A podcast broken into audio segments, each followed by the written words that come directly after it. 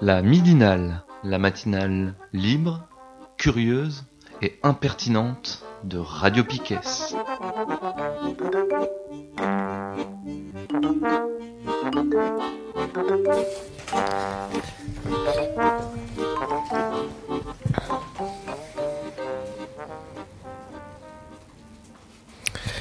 Et ben on continue euh, cette midinale avec euh, la partie euh, sur le Rwanda, quatrième partie. Donc la dernière fois, on a commencé à aborder la question du génocide sous l'angle de la politique française. Énorme partie, parce que moi personnellement, là, plus je regarde des trucs, plus je lis des choses sur cette affaire, et ben plus j'hallucine. Pareil. Voilà. Donc, euh, on va peut-être pas faire comme on avait prévu. On va mm. peut-être euh, s'arrêter sur des choses assez précises. Donc, donc causer de l'implication de la politique française, c'est se poser des questions essentielles. Je pense peut-être changer de micro parce que. Ouais, on va changer de micro parce qu'il y a un avec le tien. Désolé. Attention. Voilà. On va faire un changement de micro. Ça va prendre deux petites secondes et on est de retour.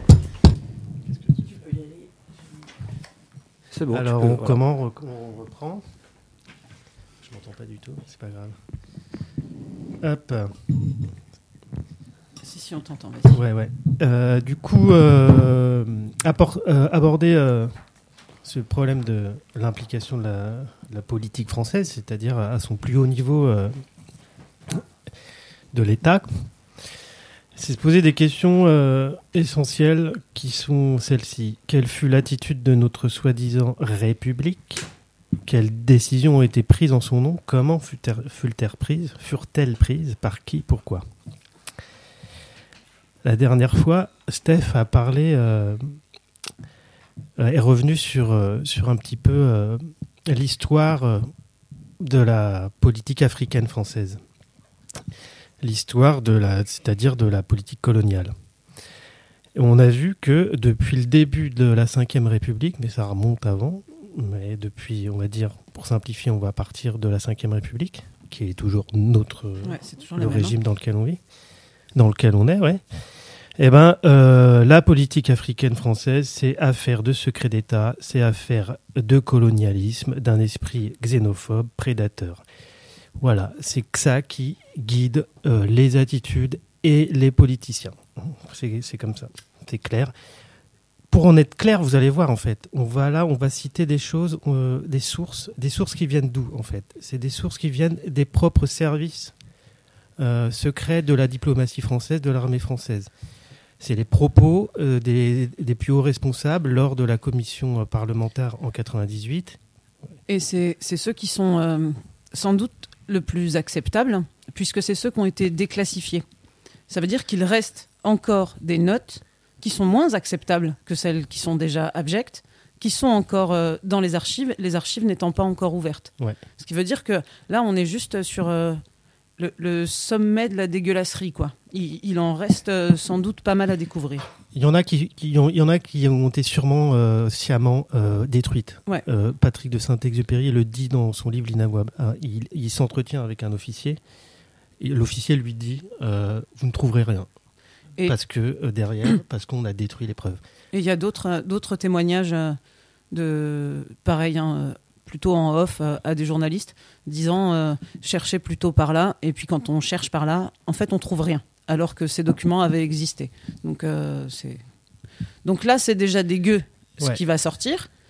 Enfin, ce qui, est déjà sorti, c'est déjà dégueu. Donc on imagine, ou pas hein, d'ailleurs, on n'imagine même pas, je pense. Non, c'est inimaginable. Mais ce qu'on a abordé la semaine dernière, on a, on a, on a commencé à voir ces années, à partir des années 90, 91, 92, quelle fut l'attitude de l'État français, quelle, fut l'attitude de l'armée française euh, comment elle a aidé en fait le régime euh, génocidaire en, le sachant qu'il menait une politique génocidaire. Là, on va s'arrêter à des détails points précis. Mais il y a un truc que je répète, qu'on a entendu l'année dernière, Patrick de Saint-Exupéry, dans une interview à Mediapart, dit en fait, tout est sur la table. Tout est sur la table. Toutes les preuves sont là. Toutes les, preuves pour prouver que euh, François Mitterrand, la cellule secrète autour de François Mitterrand, c'est-à-dire Jean-Christophe Mitterrand, son fils, qui s'occupait des, des, questions africaines. Hubert Védrine. Hubert Védrine, secrétaire particulier de, du président. Euh, les grands chefs d'état-major, euh, Keno, qui était le chef d'état-major particulier de, mm. de, de, Mitterrand, et d'autres, d'autres, des diplomates, etc., connaissent tout, ils savent ce qui se passe, et en fait le soutiennent et sont d'accord avec cette politique génocidaire. Donc ça veut dire que ces gens-là, en fait, sont complices de crimes de, de, génocide. Je vais répéter ce que c'est le génocide d'une autre manière, pour comprendre, qu'on comprenne de, de, quoi on parle. Et là, je vais citer euh, Patrick de Saint-Exupéry au début de son livre, L'inavouable. Voilà de quoi il s'agit. Donc c'est lui qui, qui parle. Je fus un témoin et vis ce que nul ne souhaite voir. Cela s'est passé en 1994 dans un pays qui s'appelle le Rwanda et fut le théâtre d'un génocide. Ce mot ne vous parle peut-être pas. Sachez qu'il désigne l'abjection, la totale négation de notre condition d'homme. Imaginez-vous privé de toute humanité. Représentez-vous en train de tuer vos propres enfants au nom d'une idée. Voilà ce qu'est un crime de génocide. En 1994, ce crime se produisit au Rwanda avec l'assentiment des plus hautes autorités françaises. Ben, on parle de ça, hein. voilà. C'est plus qu'avec l'assentiment, on va voir. Hein. C'est plus qu'un assentiment. C'est une complicité, c'est un soutien, c'est un accord avec ce qui se passe. L'assentiment, oui, c'est juste, hein, mais pour moi, ça me paraît un peu faible par rapport à, la réalité. Donc, je finis mon introduction et on va rentrer dans le vif du sujet. Tout ça pourquoi en fait on se rend compte que voilà euh, il y a un racisme d'État euh, en France depuis euh, depuis le début de la Ve République voire d'avant. Mais là l'affaire du Rwanda, le, génocide au Rwanda en fait c'est la manifestation la plus éclatante je pense de ça. Alors on va repartir du coup dans les années euh, 90, 91, 92, 93 jusqu'à le déclenchement du génocide le 6 avril 7, 6 7 avril 94. Euh, en fait, je vais vous dire tout de suite euh, les, conclusions auxquelles on arrive, hein, mais on va les, on va les illustrer avec, euh, des sources, avec des, témoignages on va entendre après. Donc la première conclusion, c'est qu'il y a eu un génocide au Rwanda. Et c'est important de dire un génocide. Parce que après, euh, il va y avoir des, stratégies de négation de la part de, de responsables de l'État français. Hein. Et ça, ça continue d'ailleurs, les négations. C'est-à-dire qu'on parle assez facilement des génocides au Rwanda. Euh, ou alors... Euh, euh d'une réponse à une, à une agression. C'est-à-dire que on, on, on, vient minimiser le, le, massacre des Tutsis en disant que des Hutus ont été massacrés aussi.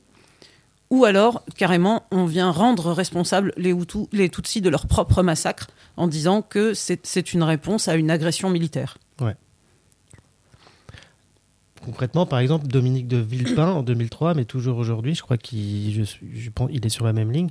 Il ne parle pas de génocide, du génocide, il parle des génocides au pluriel. Il y aurait eu un génocide Tutsi, ils auraient agressé, euh, etc., etc. Faut savoir que après, on va on va revenir euh, sur les sources, sur les faits concrets.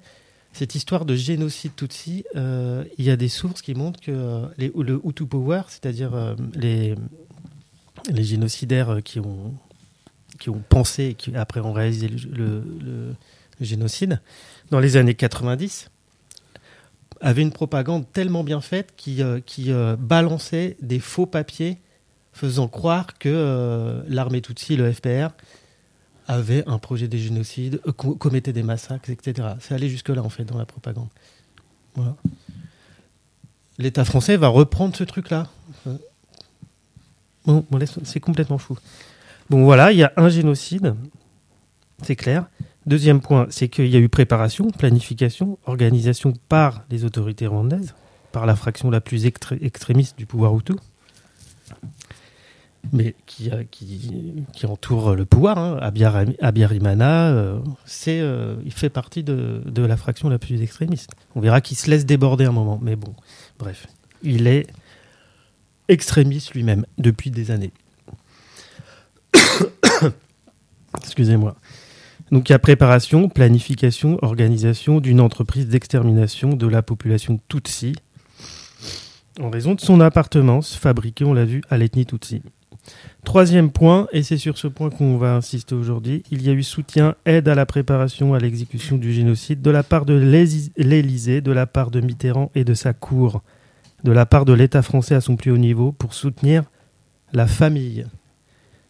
C'est Patrick Saint-Exupéry qui, qui utilise ce, terme, et c'est comme ça que Mitterrand, euh, ses conseillers, parlent du, du, régime rwandais, parlent de l'Afrique en général. C'est la famille, c'est notre famille. Il faut les soutenir coûte que coûte. Et voilà, ce qui montre que l'État français est une mafia. Alors, on va écouter euh, tout de suite, pour bien enfoncer le clou, euh, un petit extrait, là, le premier euh, je l'ai nommé.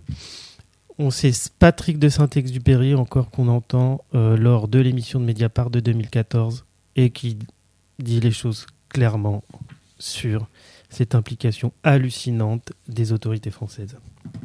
On n'entend que des responsables politiques qui sont intervenus ces derniers jours pour tenir des propos d'une obscénité totale qui se drapent dans l'honneur de la France, qui disent l'honneur de la France, tout le monde a suivi. Mais Juppé rappelle que des mai, il parle quand même d'un génocide. Mais dix jours plus tard, il signe une tribune dans Libération dans, le, dans laquelle il parle, il signe lui des génocides.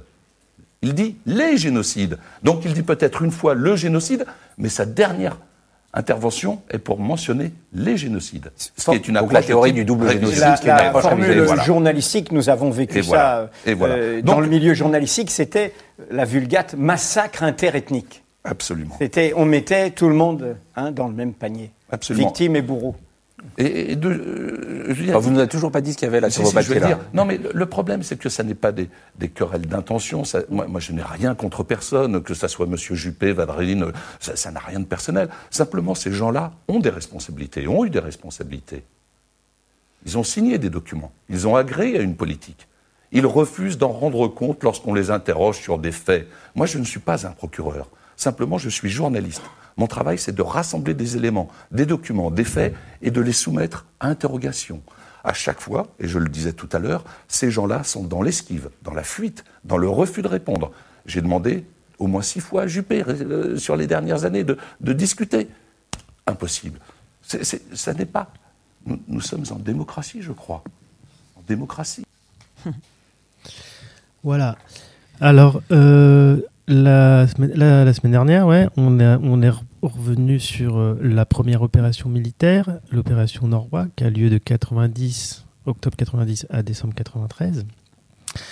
Aujourd'hui, on, voulait faire euh, la suite chronologiquement, mais on va un peu revenir en fait sur, euh, ces années-là. on a vu les ambiguïtés de l'opération Norrois. On fait une opération soi-disant humanitaire. En réalité, on soutient la famille, le clan Abirana, Abiyarimana, on, soutient les intérêts francophones. On verra, on reviendra sur ce, sur ce truc. Parce que c'est la clé, en fait, pour comprendre euh, l'attitude de l'État français. C'est cette histoire d'influence de la francophonie qui en fait a relié, on verra, on verra ça, à ce qu'avait parlé Steph de cette théorie de la guerre révolutionnaire. C'est la clé pour comprendre ce qui se passe. En tout cas, pour comprendre cette espèce d'aveuglement euh, de l'État français.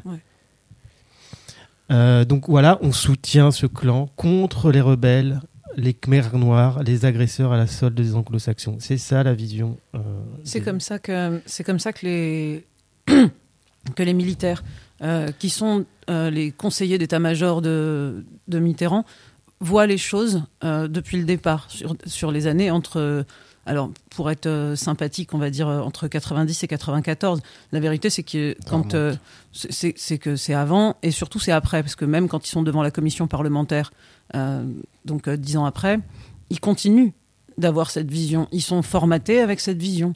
C'est euh, c'est une agression euh, d'étrangers venus, venus de l'Ouganda, l'Ouganda anglophone. C'est les Khmers noirs, on voit bien ce que ça veut dire. Et, ils sont complètement prisonniers de, cette vision-là. quoi. Et ils en démordent pas. Hein. Ouais. On va revenir un petit peu du coup dans les années euh, avant, avant 93. Euh, bon, moi je vais vous lire un extrait de l'inavouable en fait, où il y, a des, y a des sources, quoi. Il y a des. Euh, il y a des, choses très factuelles qui montrent l'implication de, l'armée française, qui montrent l'idéologie en fait qu'il y a derrière le soutien idéologique plus que le soutien euh, purement technique militaire. Il y a un soutien idéologique de la part de l'État français. Euh, alors, voilà, je retrouve. Euh, alors, excusez-moi, deux secondes, j'essaie de retrouver. Où est-ce que c'est? Pas là. Et juste pendant que tu, pendant que tu retrouves, Patrick de Saint-Exupéry, dans l'extrait qu'on vient, qu'on vient d'entendre, euh, il termine en disant on, est en démocratie. Donc ces gens-là devraient euh, aujourd'hui devoir rendre, rendre des comptes pour des choses, des propos publics, des, documents publics. Sauf qu'il faut aussi rappeler que, euh, que tout ce qui est la politique africaine de la France, depuis les années 50, ça échappe aux structures démocratiques, en fait. C'est, ne, à aucun moment, ils ne rendent compte devant le Parlement.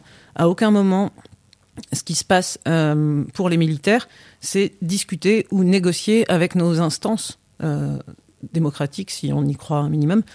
C'est euh, complètement assumé depuis 1958. Euh, c'est la prérogative, enfin c'est le, le terrain réservé du président de la République qui n'a pas dans nos institutions à rendre compte de ça. Mm. Et donc, pourquoi le ferait-il? Et ce qui fait qu'on va le voir, il y a des opérations qui sont lancées où il y a 10 personnes en France qui sont au courant, et certainement pas le Parlement. Ouais. Ça, me paraît important d'insister là-dessus, quoi, avec des, avec des, des faits, euh, des, des, sources, euh, vous allez voir. Donc, dans le livre de, de, Lina, de Lina Webb de Patrick Saint-Exupéry, il, refait le déroulé depuis euh, automne 90. Automne 90, il y a un coup de fil de Abiyarimana, le président rwandais, à Mitterrand. Jean-Christophe. À Jean-Christophe Mitterrand, conseiller du président pour les affaires africaines. C'est lui qui euh, chapeaute cette espèce de cellule secrète. Il lui dit euh, on est agressé, il y a une rébellion qui vient d'Ouganda. C'est le FPR. On a, le FPR, on a vu ce que c'était, constitué de beaucoup d'exilés Tutsis, mais pas que. Hein, il y a aussi des Hutus. Euh, qui ont été, qui se sont réfugiés depuis fin des années 50 dans, dans les, toutes les autres pays, autour du Rwanda parce qu'ils ils étaient massacrés, persécutés. Donc coup de fil d'Abiyarimana, euh, Jean-Christophe Mitterrand lui répond et il lui dit, il déclare, hein, alors ça c'est la source, c'est Gérard Prunier, un historien qui était proche du président Mitterrand, qui faisait partie euh, des, habitués euh, dans le salon. Voilà ce qu'a dit Jean-Christophe Mitterrand. Nous allons lui envoyer des bidasses au petit père Abiyarimana, nous allons le tirer d'affaire, en tout cas cette histoire sera terminée en 2-3 mois. Donc ça, déclenche l'opération Norrois on envoie, euh, on envoie euh, beaucoup hein, de, force. Hein. Euh, c'est, on, en, a parlé la, semaine dernière, je ne vais pas revenir là-dessus. Mais en fait, ça déclenche ça. Voilà, pof, pof, pof. Qu'est-ce qui se passe? Qu'est-ce qui se passe en fait? Il y a une prise de contrôle de l'armée rwandaise par l'armée française, par l'État français. et pas que de l'armée, en fait, il y a une prise de contrôle du pays, du mmh. régime, c'est chapeauté par l'Élysée et par les chefs d'état-major, euh, ce petit groupe dont a parlé Steph, qui, voilà, qui euh, décide de comment vont se passer les choses euh, au Rwanda. Avec, donc, qui en fait, concrètement, ils sont dans la logique des, du régime d'Abiyarimana, c'est-à-dire un régime raciste et génocidaire. Il y a, déjà des, télégrammes de cette époque-là qui, euh, qui disent attention, des, télégrammes et des, euh, des alertes de la part des ONG, des, des fédérations humanitaires, etc. Et des ambassades. Les ambassades, l'ambassade française qui disent attention, euh, il y a un gros risque d'extermination totale des Tutsis, attention, dérive génocidaire. Eh ben non, l'État français, l'armée française soutient pertinemment ce régime. voilà. Note de l'ambassade du 3 février 92. À compter du, 1er janvier 92, le lieutenant-colonel Cholet, chef du détachement d'assistance militaire et d'instruction, exercera simultanément les fonctions de conseiller du président de la République, chef suprême des forces armées rwandaises, et les fonctions de conseiller du chef d'état-major de l'armée rwandaise. C'est une note de l'ambassade qui prouve bien l'implication au plus haut niveau de, ce que je viens de dire. Ça veut dire que c'est un. En 92, c'est ce qu'on disait la semaine dernière. Ouais, c'est ce qu'on disait la semaine dernière. C'est un officier français qui prend la tête de, euh, de l'ensemble des opérations militaires au Rwanda. Donc. Euh, on remonte, si on remonte les années, euh, là, il se passe ça en 92. On contrôle les forces militaires Rwanda. On soutient le régime génocidaire. On sait qu'ils ont une politique génocidaire. On remonte les années. En fait, ça remonte déjà à 91. Je cite pareil un passage du livre de Saint-Exupéry. On est, c'est une dépêche confidentielle défense du 19 juin 91. Cette dépêche nous livre une clé, une clé politico-militaire, la clé de cette histoire, de, cette affaire de famille. Son auteur décrit le premier cercle du pouvoir rwandais. Ses membres, connus et honnis des populations de toutes conditions, paralysent l'action du chef de l'État. Il relève que parmi eux se distingue son épouse. Cette dépêche, elle est en train de, signaler, en fait, vous voyez, il y a un petit groupe autour de Abiyarimana qui est en train de dépasser euh, l'influence Marana, excusez-moi, euh, qui est en train de se former, qui détient le pouvoir et qui est en train de, euh, de, de commencer à penser le génocide. Donc on est en juin 91, on sait ce qui se passe. Hein. L'analyste précise, ce premier cercle mené par l'épouse du président rwandais se veut détenteur exclusif de tous les pouvoirs. Il est hostile à toute évolution démocratique, mais il a compris que s'y opposer sans discernement serait suicidaire. Aussi, les membres de ce premier cercle mènent-ils un double jeu, faisant mine d'accepter la démocratisation tout en multipliant les obstacles. Le rédacteur énonce alors ces obstacles. Renforcement à considérer des effectifs et des moyens de force armée.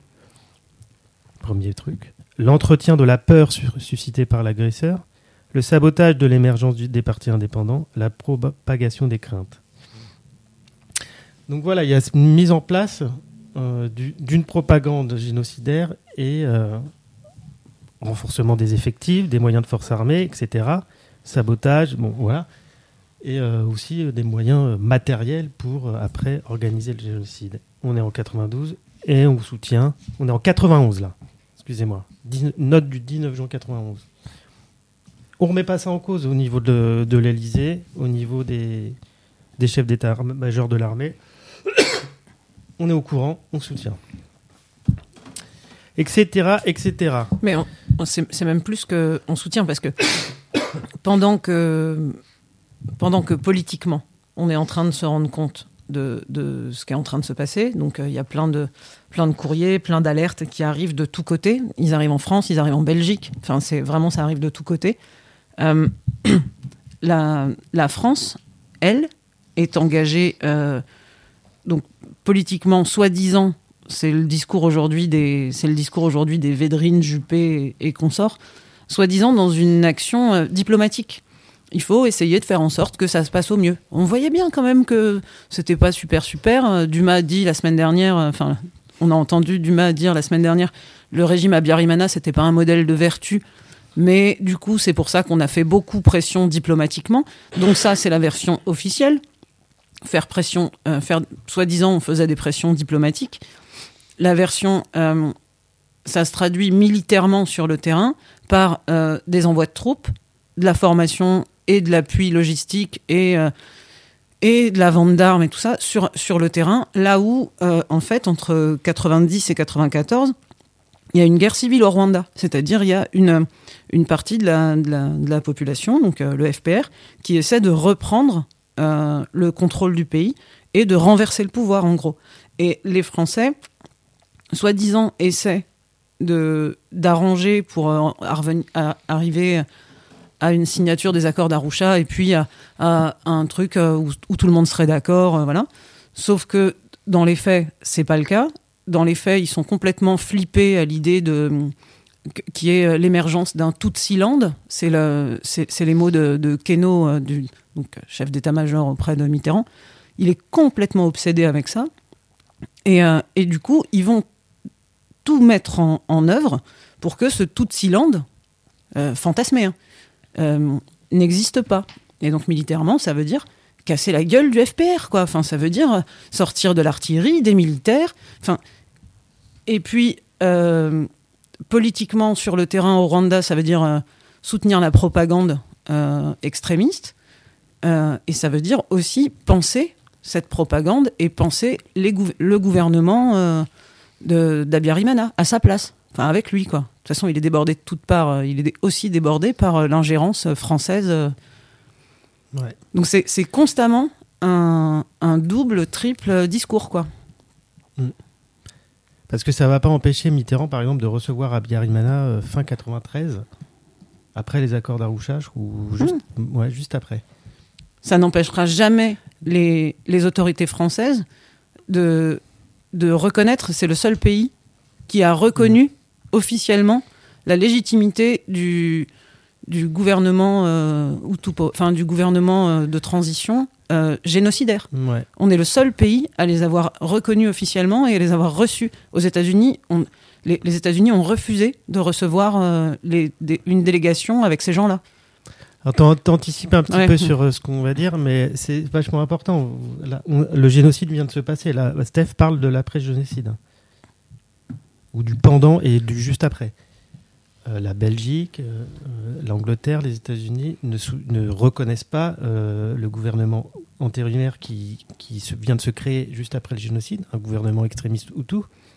La France, elle ne le reconnaît pas officiellement mais elle, ne, elle, ne, elle ne tient pas, en tout cas, elle ne tient pas un discours clair comme les autres pays en disant nous ne reconnaissons pas. Et en fait, dans les faits, elle le soutient. Elle soutient elle soutient ce que, le gouvernement qui est en train de commettre le génocide. Et si on veut revenir à, l'opération Nord-Roi, donc euh, là la première, 90, 94, 93, la France n'est pas la seule à envoyer des troupes à ce moment-là. Il y a la France, la Belgique et le Zaïre. Et, euh, très vite, la Belgique et le Zaïre se retirent. Mm. Parce que, enfin, ils, sont déjà pas. Bon, le Zaïre pour d'autres raisons, mais la Belgique, déjà pas dupe de ce qui est en train de se passer. Ouais, ils comprennent, euh, ils comprennent le double langage, ils comprennent qui sont utilisés par, euh, par le, régime euh, Abiyarimana. Quoi. Alors, on, on, va écouter un petit extrait de Mediapart sur, sur comment les responsables politiques français se défendent, en fait. Donc, c'est un extrait qui date de 2014. c'est Patrick de Saint-Exupéry qui va parler. Et, voilà, il nous explique, bah, j'ai je, passé des, années des années à les interroger, voilà comment ils, comment ils se défendent, et comment ils, sont, euh, ils, font une entreprise de, de négation. Pour juste aller clore un peu cette question, et, avoir votre point de vue aussi, il y a toutes ces alertes, il y a tous ces faits qui sont là, donc les témoins sont là, peuvent être, euh, sauf Mitterrand et quelques autres ne sont plus de ce monde, sur le fait, encore une fois, de, leur conscience de l'engrenage génocidaire, du, projet génocidaire. Ils le balayent, ils disent euh, dans le contexte on n'a pas vu, ils disent on n'a pas cru. Qu'est-ce qu'ils répondent à cela? C'est toute la, difficulté de, de, ce dossier, parce que, et vous le savez bien, je ne peux pas me permettre de répondre à leur place, à la place des principaux concernés. Je ne peux pas. Vous voulez dire que la question leur a jamais été posée? Non, non c'est absolument pas ça. Mais je ne peux pas rentrer dans des logiques d'intention. En revanche, je les ai tous rencontrés. Je leur ai tous posé la question, et depuis longtemps, et je leur avais posé cette question avec insistance. Et à chaque fois, la seule réponse a été mais presque systématique, hein, que ça soit Juppé, Védrine, euh, Balladur, euh, euh, Langsade, enfin voilà. Euh, à chaque fois, la réponse a été du, sur le registre. Mais comment vous imaginez que, trois petits points, autrement dit, la France a participé au génocide? Hmm. Comme un tabou. Mais, mais voilà, on, on, et, et, quand il continuait dans la foulée, c'était, autrement dit, vous imaginez des soldats français avec des machettes en train de participer au génocide. Mais, soyons sérieux, il n'a jamais été question de cela. Jamais personne n'a dit qu'un soldat français avait participé au génocide. Depuis le début, c'est une fausse réponse à de nombreuses très sérieuse et gravissime question. Et les politiques l'utilisent de manière construite, sciemment et sachant exactement ce dont ils ne veulent pas discuter. Ils, ils prennent l'odeur de l'armée en bouclier de leur propre déshonneur. Tout à fait. Tout à fait. Pas que, attention, parce que l'armée, il y a un groupe d'officiers qui est très actif sur ce dossier. Un petit groupe d'officiers qui est extrêmement actif. Mais il n'a jamais été question de mettre en cause l'armée française. L'armée obéit aux ordres, les soldats obéissent aux ordres, euh, mais aux ordres de qui? Et c'est là où la question devient intéressante. Donc en gros, si l'on essaie juste de, de, simplifier un peu, de donner les grandes lignes forces du dossier, jusqu'au niveau lieutenant-colonel, il n'y a que des gens de bonne foi, à peu près, à peu près, parce qu'il y a quelques exceptions. Au-delà du rang de lieutenant-colonel, en acteur actif du dossier, il y a de vraies questions à un certain nombre de généraux, de colonels, de vraies questions extrêmement précises auxquelles eux aussi refusent de répondre. Et donc il y a une, petite alliance d'un petit groupe de militaires avec un certain nombre de responsables politiques euh, qui sont clairement alliés pour essayer de forger un bouclier. Oui, euh, c'est tellement euh, impressionnant la masse de connaissances que maîtrise Patrick de Saint-Exupéry. Non, je, voudrais juste peut-être répondre à, votre question sur la clé et sur la conscience. Les raisons de l'engagement, la clé, c'est pour ça aussi qu'on n'arrive pas à croire. Hein, et qu'on n'arrive pas à dire et qu'on qu ne veut pas s'y intéresser, qu'on ne veut pas le regarder, parce que je crois qu'il y a une volonté un peu de, ne pas regarder. Euh, parce qu'il n'y a, pas de, il n'y a pas véritablement de clé. C'est tellement grave qu'on n'arrive pas à trouver une explication à la hauteur de la gravité des événements. Alors, je crois que l'explication, vous l'avez donnée, c'est celle de la défense de l'influence française en Afrique. Hein, je crois que c'est ce qui.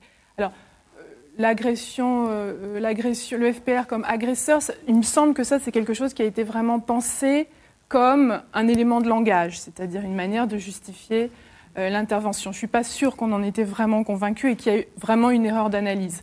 Donc je serais plus dur encore que Patrick de Saint-Exupéry, parce que je ne suis pas certaine que ça soit lié à une erreur de compréhension, mais plutôt à une utilisation du thème de l'agression. Oui, le Rwanda étant vu comme une sorte de pivot, de pion français dans cette région des Grandes Lacs. Oui, hein, qu'on pourrait. Francophone. Francophone. Alors, sur, sur, la conscience maintenant. Dans leur vision. Euh, là encore, vous avez raison. Comment peut-on penser qu'on ait euh, participé à l'extermination euh, d'un peuple qui finalement nous est globalement plutôt indifférent finalement?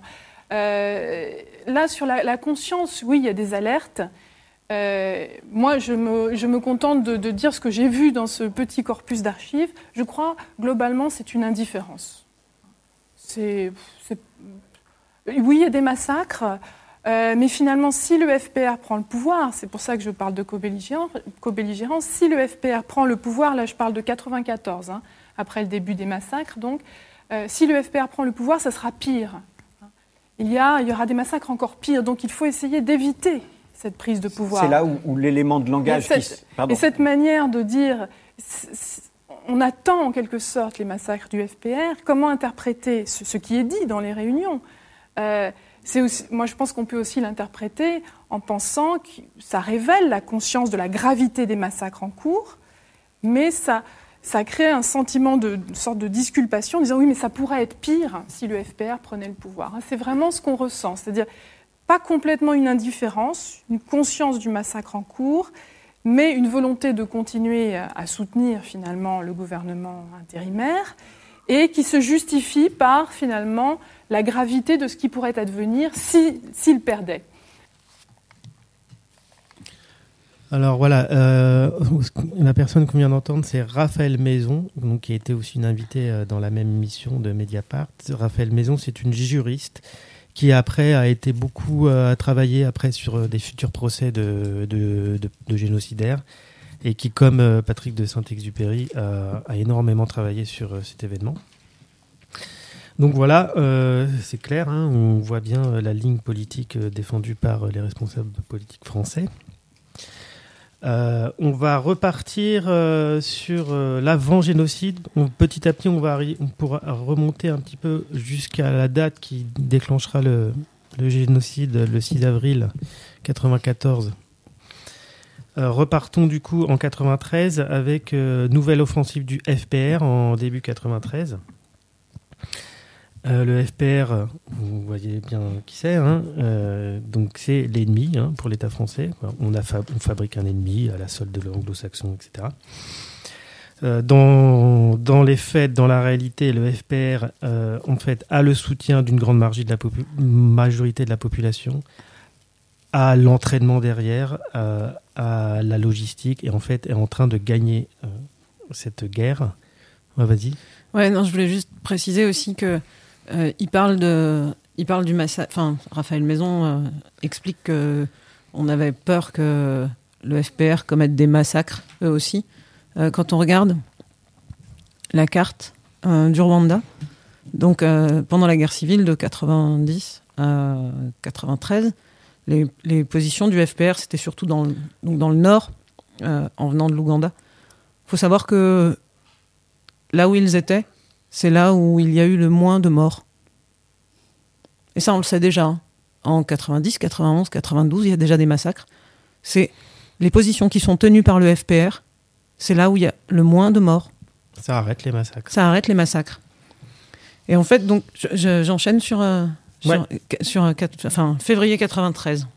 Donc, tu disais, euh, il y a eu des massacres importants, et du coup, début, début février 93, le FPR décide euh, de, mener une, attaque contre la capitale, contre Kigali. Et euh, début février, ils sont pratiquement aux portes de, Kigali.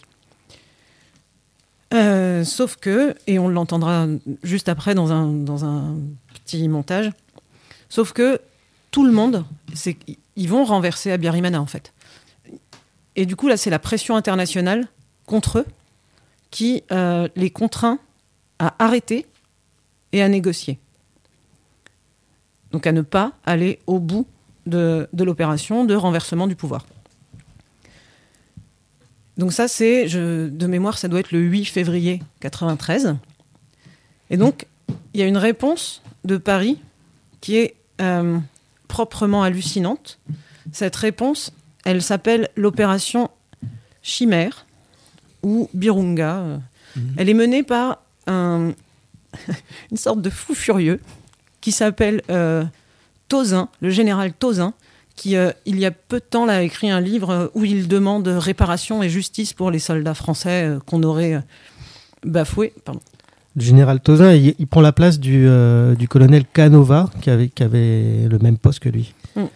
C'est des gens pas un euh, poète non plus. Ouais, c'est des gens qu'on place euh, dans une espèce de d'armée d'armée parallèle quoi de on crée des on crée le COS le commandement euh, des, des, opérations. des opérations spéciales en 92 déjà ça pure et on place ces types-là, ces types-là qui sont dans une vision militaire, militaro-politique dégueulasse, qui remonte à, qui remonte à la, à l'histoire coloniale. voilà avec avec ces, avec ce qu'on a entendu euh, qui va qualifier euh, euh, le FPR de Khmer noir, des choses comme ça. Vous voyez, on est dans une vision anticommuniste, une vision raciste de, de la réalité africaine. Bon, voilà, c'est ces gens-là qui commandent ce, ce, cause là, qui est complètement c'est un truc secret, hein, euh, c'est Mitterrand et euh, son chef d'état-major particulier, Keno, et aussi un ou deux militaires. voilà. Et du coup, alors, on est février 93. donc c'est pendant Noroy, hein, qui est une, une opération humanitaire, normalement. Et donc, suite à, à cette percée de, du FPR, la France réagit et du 22 février au 28 mars, 93 lance l'opération Chimère, qui concrètement est une opération de soutien militaire euh, aux forces armées rwandaises, donc soit l'armée qui est en train de génocider sa population. Euh, de l'aveu même donc de la personne qui va diriger cette opération, le fameux général Tozin, lui dit que seules cinq personnes en France étaient enfermées de cette euh, opération. Cinq personnes. Belle démocratie.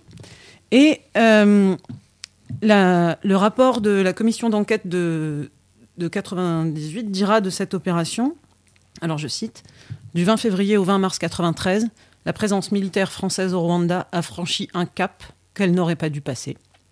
Les soldats français étaient trop nombreux, selon le ministre de la Défense, M. Pierre Jox. Et certaines de leurs missions ont dépassé par ailleurs le cadre habituel des opérations d'aide et d'assistance à des forces armées étrangères. Il est relevé aussi que cette opération a enseigné, attention, enseigné les techniques de piégeage et de minage, suggérant pour cela les emplacements les plus appropriés. De quoi on parle quand on parle de ça? On parle de mine antipersonnelle. C'est quoi une mine antipersonnelle? C'est une petite chose dégueulasse qui blesse des années après un conflit. C'est une petite chose dégueulasse qui blesse des civils. Et c'est d'autant plus dégueulasse que la France a été un des premiers signataires de la Convention sur les mines antipersonnelles, que la France et les militaires affirment qu'ils ne s'en servent plus depuis le Liban en 82 et 83, tellement c'était dégueulasse. Bref, donc il y a tout ça concrètement. Alors là, je vais lire ce à quoi ça consiste euh, en termes militaires. La mission du détachement chimère consiste à être en mesure de guider les appuis aériens. Les appuis aériens, vous voyez à peu près? Après un survol en hélicoptère des zones menacées, il est décidé d'envoyer une équipe d'officiers conseillers auprès de l'état-major des phares et une équipe de conseillers auprès de chacun des commandants de secteur. Un damier artillerie effectue une mission de conseil en vue de l'utilisation des batteries de 122 D30 et de 105 mm. Je ne sais pas ce que ça veut dire, mais ça tue. Les trois équipes de secteur, donc l'ensemble des forces françaises, opéreront à proximité souvent immédiate des contacts. On note toutefois l'absence de tout dommage, à l'exception d'un blessé léger lors d'un tir ennemi, qui a entraîné une riposte du côté français. Qu'est-ce qu'on entend quand on entend une riposte du côté français On entend l'inverse de ce que Mitterrand a dit, à savoir pas une cartouche française n'a été tirée pendant le conflit. Là, c'est des militaires qui le disent. A entraîné une riposte du côté français. Donc ça veut bien dire que les soldats en ont tiré au moins une. Ce qui veut dire que, enfin, je sais pas, hein, mais quand tu déplaces euh, tout ce merdier, tu n'en tires certainement pas qu'une. Euh, en fait, c'est surtout hallucinant cette euh, opération euh, chimère, parce que en février 93, le FPR aurait pu euh, prendre Kigali. Le FPR aurait pu renverser le pouvoir d'Abiyarimana. Ils en avaient les capacités militaires. S'emparer du pouvoir à ce moment-là, ça veut dire qu'il n'y a pas de génocide. Ça veut dire que ce qui suit n'existe pas. Et, enfin, et ils ont empêché que ça arrive. On peut, on peut écouter. Il y a un petit montage d'une pardon, de un film qui s'appelle Une neutralité coupable, où on entend euh, comment ça s'est déroulé.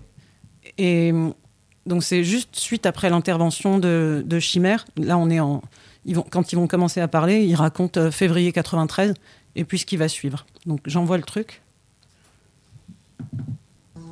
Le 8 février 1993 aurait pu changer la face de l'histoire. Les Inkotani décident, en réponse au premier massacre, une attaque d'envergure qui les mène jusqu'aux portes de Kigali. Seule la pression diplomatique sauva Biarimana. Les leaders de la région disaient non, vous devez arrêter et négocier. Les Français disaient vous devez arrêter et négocier. Les Américains disaient vous devez négocier. Les Belges disaient vous devez négocier. On a dit ok, Paul Kagame ne prend pas le risque d'une victoire militaire trop hâtive. Mais il vient de montrer aux yeux de la communauté internationale son incontestable supériorité militaire. Censé contrer l'escalade de la violence, un jeu de dupes se met en place à Arusha, en Tanzanie. Négociation pour une paix dont personne ne veut. Abiyarimana est paralysé. D'un côté, une partie de l'armée, derrière son directeur de cabinet, le colonel Théoneste Bagosora, refuse de négocier avec le FPR. De l'autre, la Kazoo, clan familial mafieux et affairiste dirigé par sa femme, tient le pays en otage. On est venu ici pour négocier les derniers détails de la mise en place du gouvernement de transition. Bagosora ne voulait pas que les choses changent. Rien. Ce qui s'est passé est une agression par des étrangers. C'est comme ça qu'ils nous appelaient. Et qui aurait dû être stoppé militairement. Mais ils n'y sont pas arrivés. Ils sont venus négocier. Parce qu'ils perdaient la guerre, c'est tout. Quand il est sorti furieux des négociations d'Arusha, c'est là qu'il nous a dit qu'il allait provoquer l'apocalypse. Et voilà. Alors Bagosora, euh, colonel Bagosora, là, qui, euh, qui, va, qui va prononcer ces mots-là après la signature euh, des accords d'Arusha en août 93, on va déclencher la- l'apocalypse, qui c'est? C'est le ministre de la Défense. Ouais, c'est le ministre de la Dé- Défense du régime Abiyarimana. Et ce sera euh, l'homme de l'ombre. Il n'aura jamais de poste après le génocide, mais c'est le penseur du génocide. Et Donc- donc, du, pardon, ce que je voulais dire euh, sur, euh, sur cette opération Chimère, c'est qu'en fait, en février 93, il y a déjà des négociations et des pourparlers pour, euh, pour arriver aux accords d'Arusha. Sauf que tout l'état-major français pense que. et, enfin, voit bien la supériorité militaire et le soutien de la population au FPR. Et en gros, une fois que l'opération Chimère est déclenchée, les lignes de front sont, arrêtées. Plus jamais euh, le FPR n'arrivera à, progresser. Plus jamais ils ne gagneront de terrain. La, force de frappe française étant euh, engagée, étant trop importante. En gros, c'est Keno qui, va le dire plein de fois euh, derrière. Ce qu'ils étaient en train de gagner, le FPR, c'était trop exorbitant. Ils allaient prendre le pouvoir, en fait. Ils allaient euh, renverser le, gouvernement. Et du coup, en mettant cette action-là en place, on, rééquilibre les forces euh, belligérantes euh, en, action. Et du coup, ça permet. Enfin, ils pensaient que ça allait permettre d'arriver à Arusha en position plus d'égalité, quoi, en étant plus capable de, négocier. Donc même là, même des accords qui étaient dans un cadre international, ils sont en train d'être. on essaie d'influencer les accords par de la présence militaire pour que le FPR ne gagne pas et pour laisser un maximum de place euh, aux phares, euh, donc, euh, enfin, au, au régime génocidaire, Pour le laisser en place. pour le laisser en place. Et ça, c'est un truc, c'est hallucinant euh, l'opération Chimère là. C'est, enfin, personne n'en parle jamais quoi. Ouais, c'est des opérations secrètes. Euh, Ça qui- n'est qui jamais sont débattu. décidées par, euh, par ce petit groupe là. Et euh, il n'y a aucun, aucune trace. Et il n'y a pas dans le journal officiel. euh, Rien. Non, rien. Caché. On n'en parle Et- jamais, jamais à l'Assemblée, jamais. Et, euh, et cette attitude euh, de l'armée française, donc euh, de, de l'État français, euh, vis-à-vis du régime euh, d'Abiyarimana, euh, elle se continue après le génocide. hein. Euh, Il y, a des- il y a des propos, euh, il y a des notes de la DGSE, etc., où euh, en fait, euh, l'état-major français euh, a l'idée, pendant le génocide, et juste après, on- et juste après quoi, voilà, hein, de remettre en place euh, les autorités rwandaises et dans leur tête, les autorités rwandaises, c'est le phare, c'est le régime euh, génocidaire. Ouais, c'est hallucinant. hein. Euh, on- je voulais juste, tiens, par rapport à. bah, on a fini sur Alison Deforge, là, Mm. historienne, qui dit bah, on aurait pu arrêter euh, le génocide à ce moment-là. Je vous, relis ce qu'elle dit. C'est tiré d'un livre Rwanda, un génocide oublié. Après la signature des accords d'Arusha, en principe, la guerre était terminée.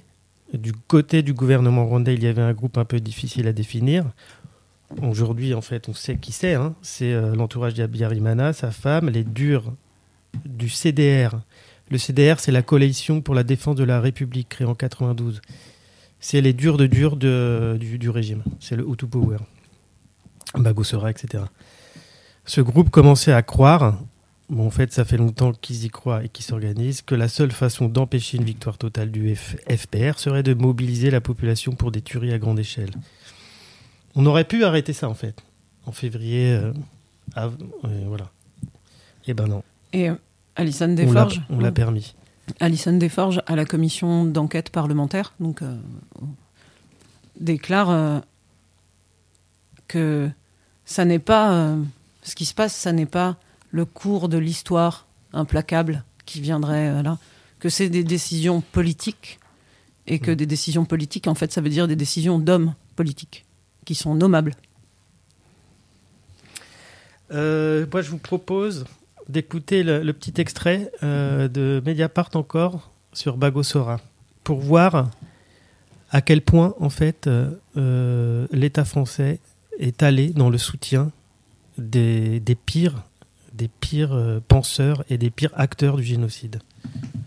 Le colonel Bagassora est passé par l'école de guerre en France. Il a été formé à l'école de guerre en France, il a été stagiaire à l'école de guerre en France.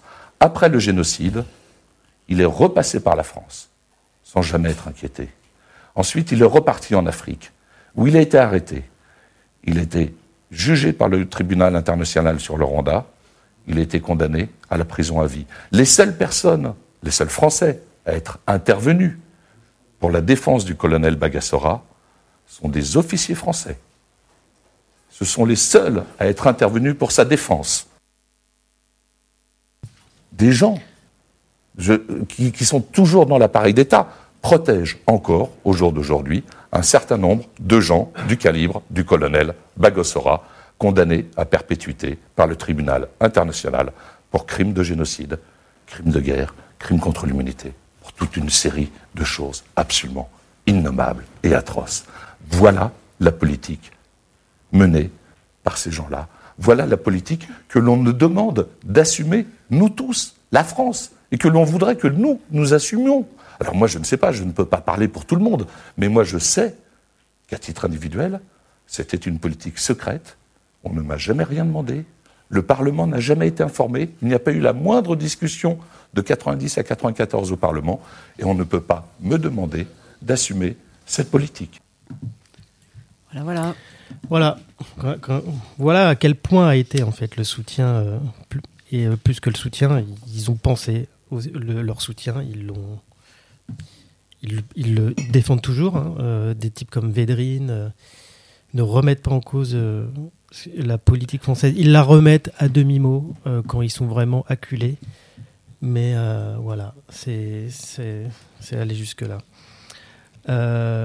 Et on finit pour cette partie. Ouais, euh, mais sur, sur 93, euh, dans, dans, le même temps euh, qu'il y a tout ça, il y a aussi des choses extrêmement importantes, inquiétantes, visibles, qui sont en train de se, se mettre en place en 93. On a déjà parlé de la radio-télévision libre des Mille Collines, la radio de la haine, quoi, la radio de, qui appelle au massacre. La radio-télévision libre des Mille Collines, elle est créée en 93 en août 93, juste au moment des accords euh, d'Arusha. Donc au moment où en fait officiellement euh, le régime d'Abiyarimana signe la paix, cessez le feu et euh, négocie un partage du pouvoir avec le FPR, en fait les durs, et lui il est au courant, hein, lance la radio la radio télévision Mille Collines. Et de toute façon, enfin tout le monde est au courant puisque c'est une une radio télévision libre publique. Enfin voilà, on entend et globalement, c'est le début de la propagande euh, grave, quoi. Enfin, c'est ce qui se dit. Il y a des, il y a des transcriptions, il existe, euh, il existe des enregistrements de, de la RTLM. Euh, c'est assez hallucinant. Où on demande de faire le ménage des insectes, des cafards. Et les cafards ignenzi dans, dans, la langue rwandaise personne ne peut ignorer ce que ça veut dire. Enfin, faire le ménage, personne ne peut ignorer ce que ça veut dire non plus. Ça veut dire tuer des Tutsis. C'est euh, comme ça qu'on les appelle depuis les années 60. Et, euh, et donc tout ça, ça c'est euh, effectivement 93. Bagosora, lui, fait une commande d'armes en Chine de, de, machettes, à partir de 93. Euh, c'est un nombre hallucinant. J'ai même oublié tellement ça veut pas. Ça veut pas. Je crois que c'est quelque chose comme 500 000 machettes. Et puis surtout, il n'y a aucune réaction, effectivement, de la communauté internationale euh, au, au, massacre, quoi. À l'ensemble des massacres qui ont, qui ont déjà lieu. Il y a des témoins qui racontent, euh, dès 93, la peur, les viols des femmes les massacres, les tueries, les, on met le feu dans les maisons, enfin c'est et tout le monde le sait. Et surtout les Français puisqu'ils sont présents sur place depuis trois ans. Évidemment qu'ils le savent. Ah ouais. On va finir là-dessus sur euh, la, la, fin 93, début 94, donc où il y a tout ce qui se passe, euh, ce que vient de dire euh, Steph. Euh, bon, les massacres, ils ont commencé avant, hein, dans oh. les années depuis 90, 91, 92, il y a des, des massacres. Les milices Interahamwe, qui auront un, qui auront un rôle euh, essentiel pendant le génocide. C'est des milices créées par euh, le régime euh, Abiyarimana. Elles sont créées en 92, par exemple. Donc ça y est, hein, c'est organisé, c'est déjà pensé. Hein. On en arrive du coup aux accords d'Arusha euh, août 93. Bon, on a vu qu'en fait euh, c'est un jeu de dupes. Le, pouvoir Hutu derrière euh, n'est pas non, non, seulement n'est pas d'accord avec, ce, avec ces, ces, accords, mais en fait euh, bah, mettre une politique déjà euh, complètement inverse et une politique raciste qui mènera au génocide. On a vu que l'État français, l'armée française à son plus haut niveau est au courant, le soutiennent, euh, avec, avec des implications euh, aussi euh, très factuelles sur la vente d'armes, par exemple. Mm. Bagosora fait des, fait des, des achats d'armes, ça passe par des comptes en France de la BNP, ça passe par des entreprises installées en France. bon, c'est tout un, c'est tout un truc qu'on n'a pas, on n'a pas incité là-dessus, mais tout aussi une partie bien dégueulasse euh, de la politique française, d'une espèce de mafia derrière. Et ils savent, hein. ils sont au courant. Et, et, ouais, ils savent tellement que le nom qui revient le plus souvent dans ces affaires de vente d'armes, c'est un mec qui s'appelle Paul Baril, qui est l'ancien gendarme du GIGN affecté à quoi À la base, à l'Élysée? À la protection de qui? Du président de la République.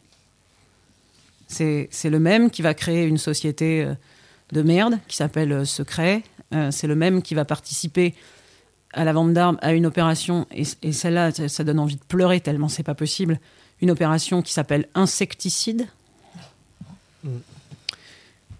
Voilà, tout ça, c'est la petite garde rapprochée, dégueulasse, de l'Élysée, quoi. Voilà. Alors on finit pour aujourd'hui sur, euh, sur cette idée donc euh, mise en place d'une d'une terreur et d'une propagande euh, hallucinante euh, fin 93 mais qui a commencé un peu mais qui s'intensifie fin 93 et qui aura tout lieu euh, en 94 avec des premiers massacres importants janvier février 94 aucune réaction de la communauté inter internationale l'ONU en fait est empêtrée et, non, et diplomatiquement ne, ne, veut pas utiliser le mot génocide parce que euh, les États-Unis sortent d'une déroute au, au, Soudan et en fait euh, c'est compliqué ça mais en gros euh, s'ils utilisaient le mot génocide ça aurait justifié une, une, une intervention. Donc diplomatiquement en fait voilà on, on fait on, on, on, regarde pas hein. et du coup on laisse faire concrètement. Et, et concrètement on, on, laisse faire. Et on, fait, fait semblant, semblant que, que les accords d'Arusha pourraient changer quelque chose. Mm. Donc on voilà euh, la, la radio télévision Mille Collines euh, quotidiennement hein, fait sa, sa propagande. Imaginez-vous hein, quotidiennement 24 heures sur 24 de, depuis euh, août 93 on est là-dedans. C'est diffusé dans les rues, c'est diffusé partout. Ouais. On en arrive, ouais, on va finir là aujourd'hui et on repartira là la semaine prochaine sur euh, ce qu'on a appelé le déclencheur du génocide. C'est l'attentat sur l'avion présidentiel d'Abiyarimana qui revient de Tanzanie et euh, qui est abattu euh, au-dessus de Kigali. Ouais, dans la nuit du 6, la au, nuit 7 du avril. 6 au 7 avril. Je peux lire un, un petit passage de la radio-télévision libre des Mille Collines. C'est euh, une émission de la RTLM qui date du 3 avril. Une petite chose va survenir ici à Kigali au cours des fêtes de Pâques, à la date du 7 et du 8. Vous entendrez le bruit des balles ou des grenades. 3 avril. Trois voilà. jours avant l'attentat. Ils avaient la date. Ouais. C'est déclenché, c'est effectivement déclenché le 7 avril. Ils le disent. À la date du 7 et du 8. Ça peut pas être plus clair. Ah ben ça peut pas clair. être plus clair. Et après, on verra que la position politique française a essayé de d'endormir sur cette histoire d'attentat du 6 avril. Il y, a une, il y a une commission d'enquête qui est complètement hallucinante, qui a fait un travail, euh, le juge Bruguière, qui a fait un travail de merde. Ouais, de, de falsification. Falsification des faits, euh, voilà. Tout ça, on, eh ben, on en parle la semaine prochaine et on reviendra sur ce, ce, ce, ce déclencheur qui est en fait plutôt un signal que ça est parti, vous pouvez y aller les gars. Ouais, en fait, il y a on en fume pas mal euh, les gens en disant euh, c'est euh, l'attentat contre le président qui a déclenché le génocide. Ouais. En fait, les, les observateurs plus fins et ceux qui utilisent les, les mots plus justes, ils parlent de, de ça, de signal. Signal. C'est le, signal qui dit vous pouvez y aller. Et pas une réaction à on aurait tué un président, alors on se venge. Parce qu'il y a une certaine version, par exemple aussi de, de la diplomatie française, de, de présenter ça comme une espèce de- d'explosion de, colère. C'est ça. Explosion de, réaction, quoi. En réaction. Une, euh, une réaction populaire face à la mort de notre président. euh, on, on va sortir dans la rue euh, et euh, on va y aller quoi. Non, en fait, non. c'est beaucoup plus compliqué que ça. C'est un signal. Pour dire c'est bon, C'était aller. organisé. Mais on en reparle précisément lundi prochain. Donc, voilà. Une petite pause musicale. suivre.